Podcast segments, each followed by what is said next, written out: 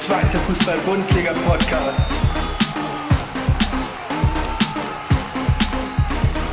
Mit Jan Klein-Racing. Herzlich willkommen zu einer Spezialfolge von Tornetz, eurem zweiten Fußball-Bundesliga-Podcast. Mit mir, eurem Host Jan Klein-Racing. Zuerst war geplant, dass ich so eine dreiteilige Hinrundenanalyse mache und dabei jede Mann, auf jede Mannschaft einzeln eingehe und das alles sehr strukturiert mache. Aber ich habe mir jetzt auch im Laufe der Aufnahme der Folgen äh, überlegt, dass ich das ganze Konzept über umwerfe und jetzt einfach drauf losbrabber und einfach in dieser einen Folge ja, mich mit der Hinrunde beschäftige und zu jedem Verein ein und zu Mainz natürlich auch mehrere Sätze verlieren werde. Wenn euer Lieblingsverein nicht so oft genannt wird, seid nicht böse, schreibt mir vielleicht eine Nachricht, dann gibt es vielleicht nochmal eine Spezialfolge. Aber ich denke, dass es im Sinne aller ist, wenn ich das alles in einer Folge präsentiere und ihr könnt es ja in mehreren Abschnitten dann einfach hören. Deswegen lasst uns einfach mal starten. Und mein Gesamtfazit der Hinrunde, ich nehme es erstmal vorne weg, ist einfach, ist einfach eine unglaublich ausgeglichene Liga. Ähm, oben wie unten gibt es mit einer einzigen Ausnahme, dazu komme ich gleich, äh, sind alle Teams mehr oder minder auf Augenhöhe und jeder kann jeden schlagen. Und das ist, glaube ich, das, wofür, für, weshalb man als neutraler Fan sich auch diese Spiele anschauen möchte weil man vorher nicht weiß, okay, wer gewinnt jetzt heute. Nicht so wie in der Bundesliga, wo es dann ja schon zementierte Verhältnisse gibt. Ist es in der zweiten Liga halt nicht so und deshalb finde ich es auch eine sehr, sehr spannende Liga. Ja, die einzige Ausnahme in der zweiten Liga ist der VfL Osnabrück, die als Tabellenletzter mit neun Punkten halt auch schon neun Punkte Rückstand auf Platz 15 Kaiserslautern haben, also dann doch schon ein bisschen zurückhängen. Jetzt auch schon ihren dritten Trainer in dieser Hinrunde haben, wenn man den Interimstrainer Heck damit hinzuzählt. Man ist unter Aufstiegstrainer Tobi Schweinsteiger schwierig in die Saison reingekommen, hat kaum Punkte holen können. Folgerichtig wurde er entlassen. Dann kam Heck für ein Spiel, hat es dann halt auch ja, verloren. Und dann ist man jetzt mit Uwe Koschinat, hat man einen leichten Aufwärtstrend. Man hat zum Beispiel jetzt auch gewinnen können gegen den HSV am siebten Spieltag. Man hat halt auch gegen St. Pauli und Hertha jeweils einen Punkt holen können. Also es ist ein leichter Aufwärtstrend zu erkennen. Und ich finde, sie haben auch einen sehr interessanten äh, Stürmer mit Erik Engelhardt, der schon fünf Tore, ein Assist hat.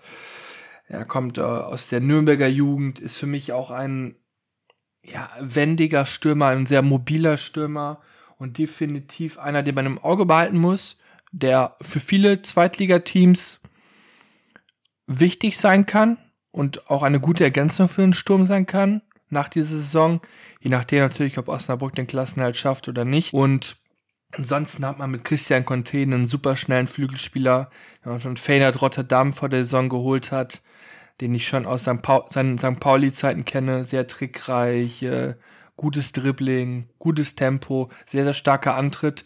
Also gerade für Mannschaften, die ja tiefer stehen wie Osnabrück, ein super Konterspieler, um schnell dann auch in die gegnerische Hälfte und vor das gegnerische Tor zu gelangen.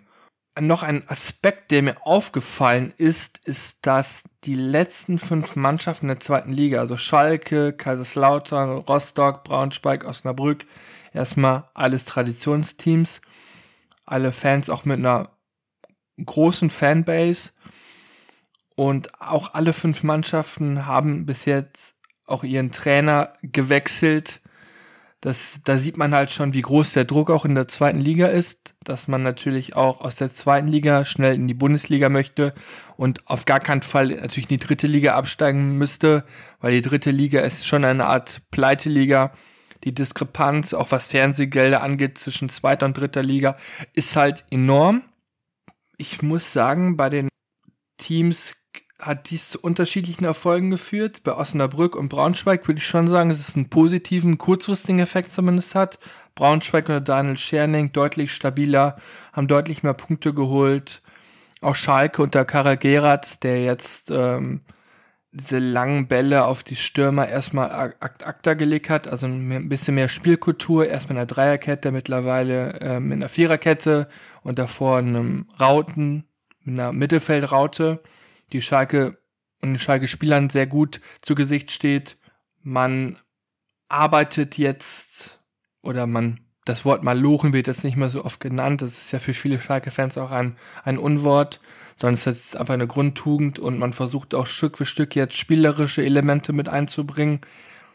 Und die Schaffkarre Gerards, er hat jetzt auch schon die ersten Talente aus der U23, zumindest mit in den Kader genommen, mit Nelson Amadin, einen guten Flügelspieler, und mit Steven van der Sloot, aus der, gebürtig aus der Ajax-Jugend kommt, ein Rechtsverteidiger, der äh, sehr viel Dynamik hat, auch einen hohen Offensivdrang hat, aber defensiv auch stark in den Zweikämpfen ist. Und dies hat Schalke auch gefehlt.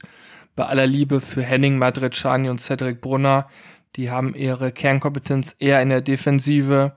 Und da fehlt dann auch dieser offensive Output, den Schalke natürlich braucht, da man ja trotzdem noch Favorit ist als Bundesliga-Absteiger und als Riesentraditionsverein, den man dann natürlich gerecht werden muss, weil Schalke hat natürlich mehr den Ball als der Gegner und wenn du da natürlich einen defensiveren Rechtsverteidiger hast, der kaum offensiven Input gibt, fehlt dir halt vorne ein Spieler.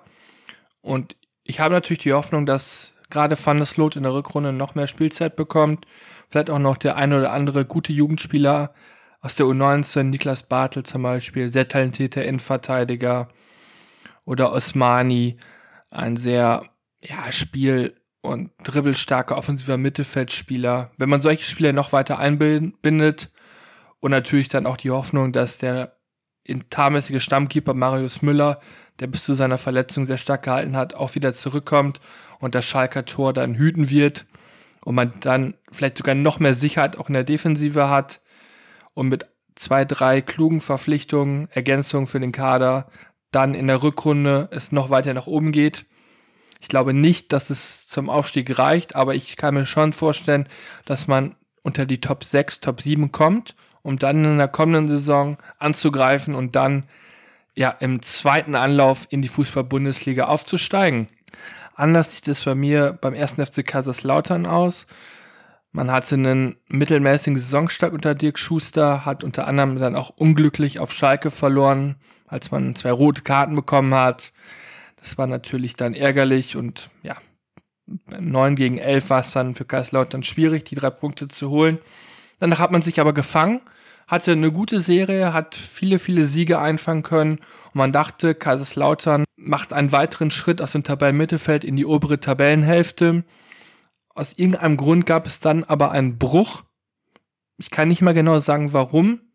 Ich kann natürlich vermuten, dass es daran lag, dass das Verhältnis zwischen Trainer und sportlicher Führung und damit auch zur Mannschaft gestört war und deshalb man auch aus psychologischer Sicht nicht mehr das Leistungsmaximum auf den Rasen bringen konnte.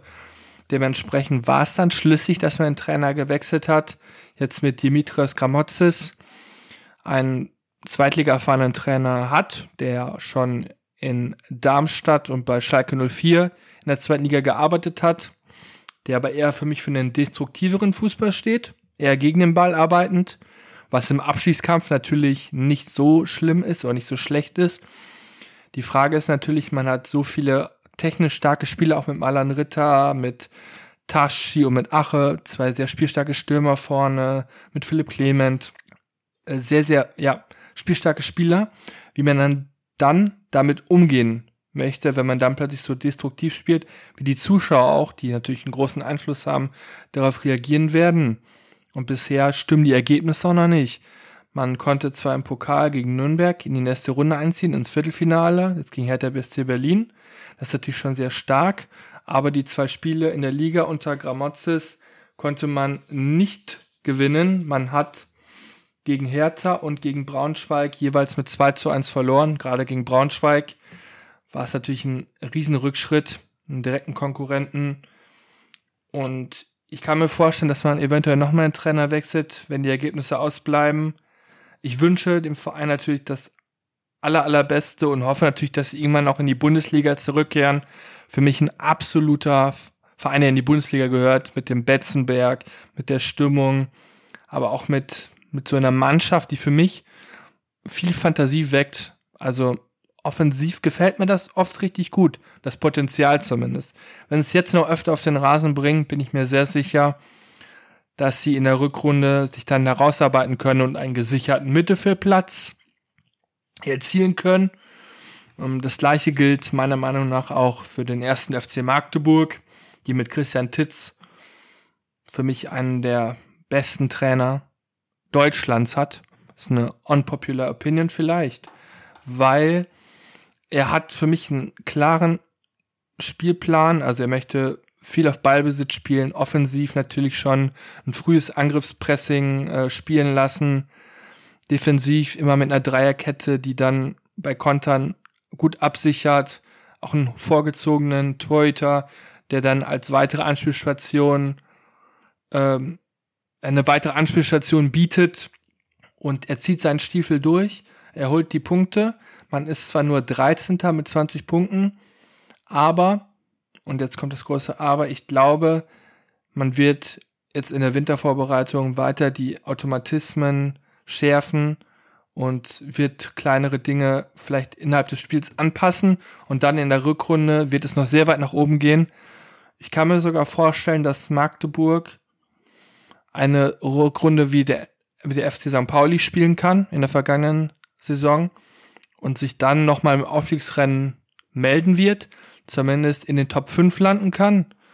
Und an diesen Worten lasse ich mich natürlich sehr gerne messen falls Magdeburg natürlich den Aufstieg dann oder sich nicht weit nach oben orientieren sollte und man einen Trainer entlässt, kann ich mir vorstellen, dass Christian Titz in der Bundesliga einen Job bekommt. Ich glaube, jeder Verein, der eine offensive Spielweise implementieren möchte, sollte ihn im Auge behalten. Und langfristig wird er auch wieder in der Bundesliga arbeiten. Da bin ich mir sehr, sehr sicher. Im Tabellenmittelfeld, was für mich natürlich sehr breit gefächert ist, gibt es ein Mittelfeld, gute Frage.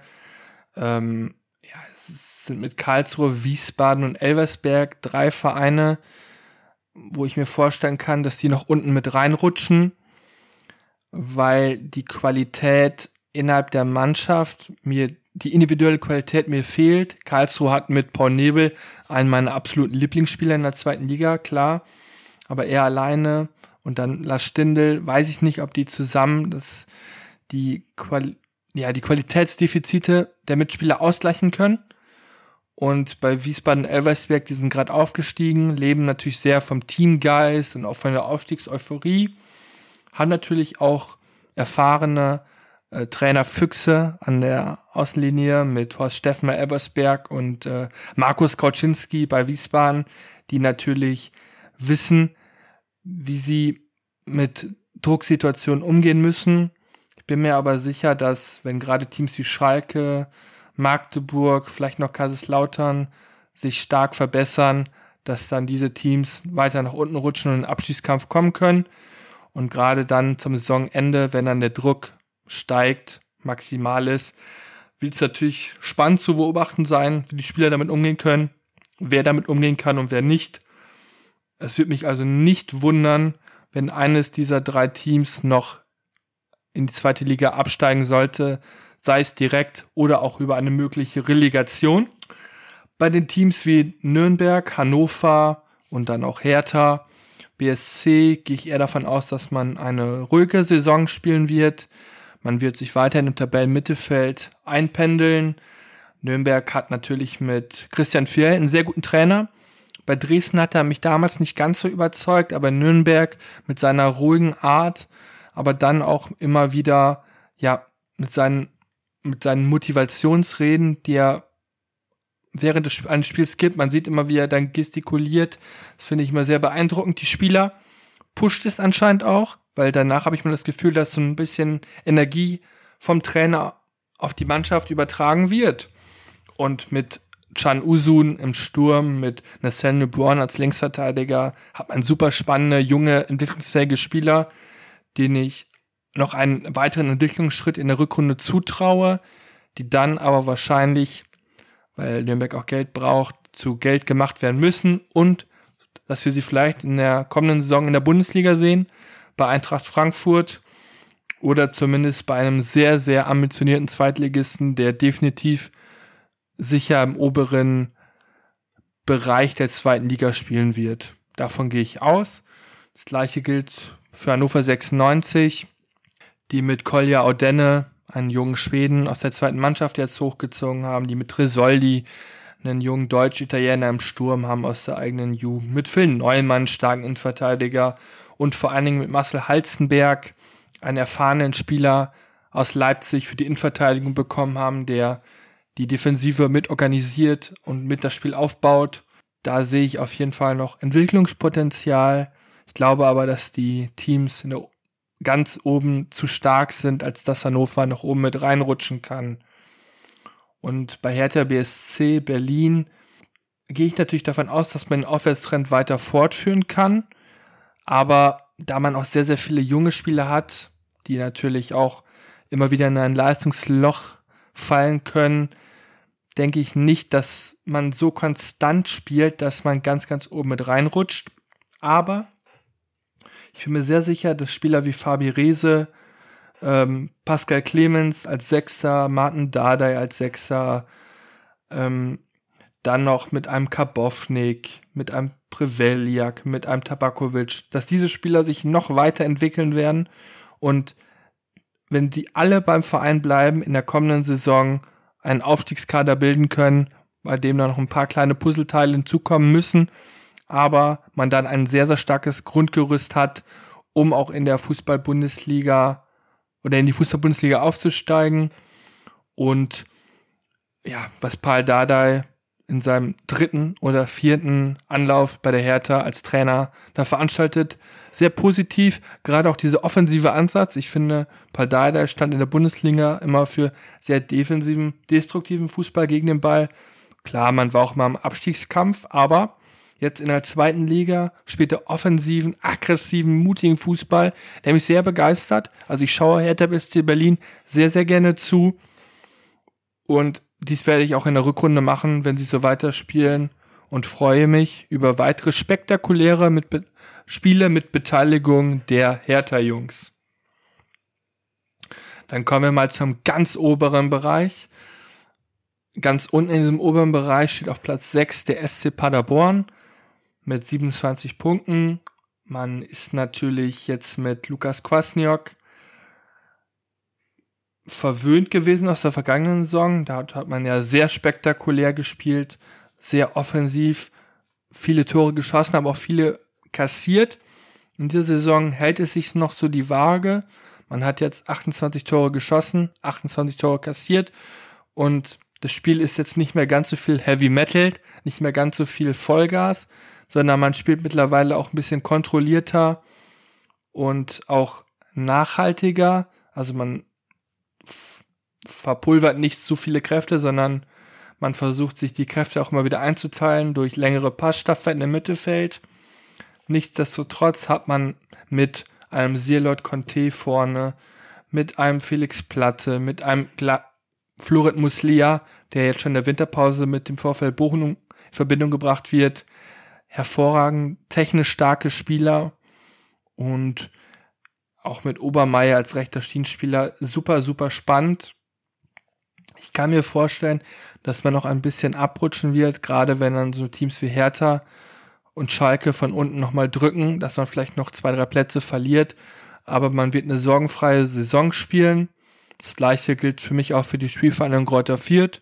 Eine sehr junge Mannschaft, die mit Jonas Ubich und Tim Lemperle zwei große Talente aus der Bundesliga vom 1. FC Köln ausgeliehen haben, die mit Amendo Sieb, ja, super talentierte Jungs haben, aber mit Alex Zorniger dann auch einen Trainer, der auf diese jungen Spieler setzt, der auch offensiven Fußball spielen lässt, mittlerweile nicht mehr ganz so risikoreich wie damals noch zu Stuttgarter Zeit in der Bundesliga, als wenn das Gefühl hatte, dass ein langer Ball des Gegners die komplette VfB-Abwehr ähm, ja, überspielen kann. Hm, dies hat er jetzt ein bisschen abgeändert. Man spielt natürlich schon jetzt ein bisschen kontrollierter, aber immer noch sehr aggressiv und giftig gegen den Ball. Und führt es für mich das Freiburg der zweiten Fußball-Bundesliga. Kontinuierlich arbeitet man sich nach oben. Ab und zu steigt man auf. Dann steigt man natürlich auch wieder ab. Aber man hat so das Gefühl, sie gehen ihren Weg mit jungen Talenten stringent weiter, egal in welcher Liga und werden dadurch dann auch mit sportlichem Erfolg belohnt. Und Alex Zorniger als Trainer, der sich auch mal schützend vor die Mannschaft stellt, ist für die Kleeblättler definitiv ein sehr großer Gewinn und sorgt auch in der Außenwirkung bei den Medien dafür, dass Fürth noch mehr beachtet wird, weil er halt einfach so ein guter Typ ist. Dann kommen wir schon zu den Top 4 und auf Platz 4 mit 30 Punkten, knapp hinter dem HSV mit 31, ist Fortuna Düsseldorf unter Daniel Thune. Und Düsseldorf spielt für mich eine, ja, die sind von Anfang an oben mit dabei gewesen, haben ihr Gerüst auch halten können an Spielern, haben mit Tanaka und Appelkamp zwei für mich Schlüsselspieler, zum einen Tanaka, der vor der Abwehr als Sechser alles aufräumt, für mich ein Wataru Endo 2.0, nicht nur wegen der Nationalität, sondern auch wegen der Spielweise. Ein junger Spieler, der vorangeht, der sich in jeden Zweikampf wirft und bei dem man das Gefühl hat, dass so weniger man ihn sieht, desto besser sieht die Mannschaft auch aus, weil er einfach nur als ja, Abräumer da ist, der ab und zu natürlich auch mal im gegnerischen 16er an den Ball kommt, aber den man eigentlich eher nur vor der Abwehr findet und der eigentlich dafür da ist, falls es mal zu Kontern kommt, diese zu unterbinden. Und Schinter Appelkamp als offensiv starker Zehner, der sehr gut mit dem Ball umgehen kann, der für mich auch immer gute Ideen hat, der Lücken findet, die man, die ich vorher am Fernseher gar nicht sehe. Da denke ich mir so, oh, wie hat er das jetzt so genau gesehen? Also er hat ein super Auge dafür, kann auch gut antizipieren, wie sich die Innenverteidiger verhalten, sieht, wenn Innenverteidiger oder weiß schon, okay, der Innenverteidiger rückt gleich heraus, bedeutet, da wird ein Passfenster frei und Passweg und den muss ich dann bespielen. Sehr spannender Spieler, der, falls Düsseldorf nicht aufsteigt, eventuell trotzdem in der Bundesliga landen wird. Und dann kommen wir zu den Top 3 und die wird dominiert von drei Nordclubs, Holstein Kiel als überraschender Herbstmeister mit 35 Punkten. Dahinter der überragende FC St. Pauli mit 33 Punkten. Und auf Platz 3 der Hamburger SV mit 31 Punkten. Beim HSV war ja zwischenzeitlich auch wieder Unruhe. Trainer Tim Walter konnte mit seiner offensiven Spielweise nicht mehr so überzeugen, weil man sich halt auch viele einfache Gegentore gefangen hat. Siehe natürlich das Derby gegen den FC St. Pauli.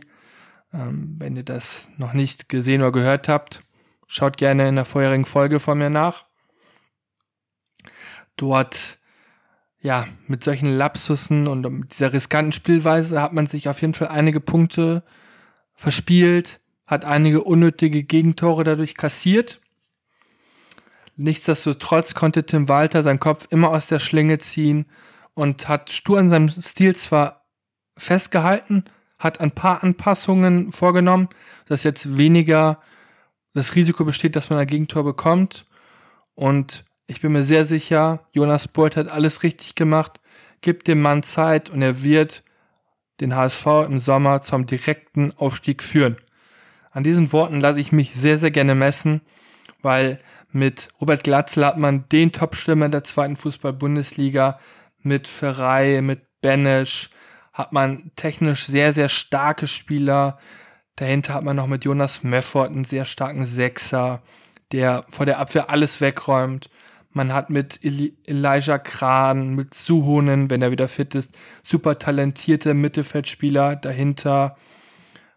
Dann hat man mit Mikkel Bronxis, mit Ignace van der Brent, mit Miro Muheim ultra dynamische Außenverteidiger, die offensiv wie defensiv sich immer wieder einschalten. In der Innenverteidigung hat man mit Schonlau, wenn er fit ist, Guillermo Ramos, mit Ambrosius, der die Saison sehr stark verbessert ist, auch starke Innenverteidiger und mit Dallenheuer Fernandes einen spielstarken Torhüter, der auch auf der Linie seine Stärken hat. Also man ist von vorne bis hinten sehr stark besetzt und auch aus der Jugendakademie kommen immer mehr Spieler nach, was ja früher nicht der Fall war. Also für die Zukunft ist der SV auf jeden Fall gewappnet und ich drücke beide Daumen, dass sie den Weg in die erste Fußball-Bundesliga schaffen und die erste Liga dadurch dann auch wieder bereichern mit ihren großartigen Fans im Stadion und hoffentlich dann auch mit einer aggressiven und mutigen Spielweise, wie sie Tim Walter momentan auch spielen lässt. Auf Platz zwei und erst am 17. Spieltag abgefangen von Holstein Kiel, der FC St. Pauli unter Fabian Hürzeler. Äh, Hürzeler hat ja äh, nach der vergangenen Hinrunde, also im letzten Jahr übernommen, hat in der Rückrunde überragend ähm, mit der Mannschaft gearbeitet. Man ist fast sogar noch aufgestiegen und die komplette Hinrunde war auch sehr, sehr konstant. Man spielt den besten Fußball der zweiten Liga, das muss man so sagen, gegen den Ball. Ähm, ist man sehr stark, man kann sehr schnell umschalten. Man kann natürlich auch gegen tiefstehende Gegner mit spielerischer Qualität glänzen. Gerade Marcel Hartl als Zehner, der sich immer wieder klug zwischen den Räumen bewegt und dadurch die Kette auch auseinanderzieht und dann mit einem schnellen, steilen Pass in die Box die komplette Abwehr dadurch dann übertöpelt, überspielt und dann mit Jojo Eggestein hat man einen hervorragenden Mittelstürmer, den ich ja noch aus der Bremer Jugend kannte, wo er im Jugendbereich alles zerbombt hat. Dann den Übergang in den Erwachsenenbereich ist ihm schwer gefallen, konnte sich bei Bremen nicht durchsetzen, wurde dann noch verliehen, konnte sich da auch noch nicht richtig durchsetzen. Aber jetzt unter Fabi Hürzeler hat er sich ja zu einem absoluten Top-Schimmer der zweiten Liga entwickelt. Und ich gehe auch davon aus, dass St. Pauli mit dem HSV zusammen in die erste Liga aufsteigt und man dort mit ein paar klugen Transfers und Fabi Hürzeler auch eine gute Rolle spielen kann. Das heißt, man steigt nicht ab.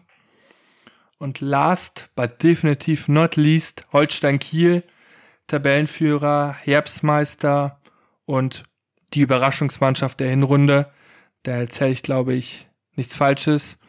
Man hat mit Marcel Rapp einen sehr, sehr guten Trainer, der anscheinend sehr gut mit der Mannschaft arbeiten kann und aus gescheiterten Spielern in Anführungsstrichen wie Finn Porat, Fiete Ab, die jeweils beim HSV bei den Bayern sich nicht durchsetzen konnte, in dem Fall von Fiete Ab, und die er jetzt wieder auf, in die Spur gebracht hat. Auch ein Louis Holtby, der beim HSV aussortiert war, ist jetzt einer der prägenden Figuren im Mittelfeld. Dann hat man noch so kluge Transfers wie Tom Rote als linker Flügelverteidiger, den man vom BVB ausgeliehen hat, mit Colin Kleine Brekel, der auch aus der Dortmunder Jugend kommt, einen maximal talentierten Innenverteidiger. Und man konnte auch den Abgang von Hauke Wahl dadurch nach St. Pauli optimal ähm, auffangen. Auch Benedikt Pichler im Sturm hat für mich nochmal einen Riesenschritt nach vorne gemacht. Der Stürmer, der österreichische Stürmer, ähm, sehr, sehr beweglich, noch geradliniger und noch kaltschnäuziger vor dem Tor. Und mit dieser Hinrunde hat man natürlich die beste Chance aufzusteigen. Ich weiß natürlich nicht, wie es in der Rückrunde aussieht, gerade wenn jetzt in der Winterpause Transfergerüchte aufkommen werden von Bundesligisten, die dann die Spieler verrückt machen könnten, dass sie vielleicht den Kopf auch woanders haben, vielleicht schon überlegen, wo kann ich im Sommer spielen, vielleicht der Trainer auch Interesse aus der Bundesliga ähm, hervorruft. Es gibt ja so Vereine, zum Beispiel 1. FC Köln, die suchen noch einen Trainer. Muss man natürlich schauen. Deswegen glaube ich, dass Kiel nicht direkt aufsteigen wird, aber natürlich in der Spitzengruppe sich weiter ja, einfügen und etablieren werden. Und ich bin mir sicher, dass Kiel uns auch in der Rückrunde begeistern wird. Und abschließend als Fazit würde ich sagen, der Norden regiert die zweite Liga, aber das Verfolgerfeld mit Düsseldorf, Fürth, Hertha, Schalke werden nochmal rankommen und werden es hoffentlich dann nochmal spannend machen, sodass die meisten Entscheidungen erst am letzten Spieltag fallen werden und wir natürlich dann auch in der Rückrunde sehr, sehr viel Spaß haben werden, die einzelnen Spiele zu analysieren. Und ich hoffe natürlich, dass es euch genauso gefallen hat wie mir. Und ihr könnt auch gerne in den Kommentaren eure eigenen Tipps abgeben. Wie wird es in der Rückrunde ausgehen? Wie wird es weitergehen?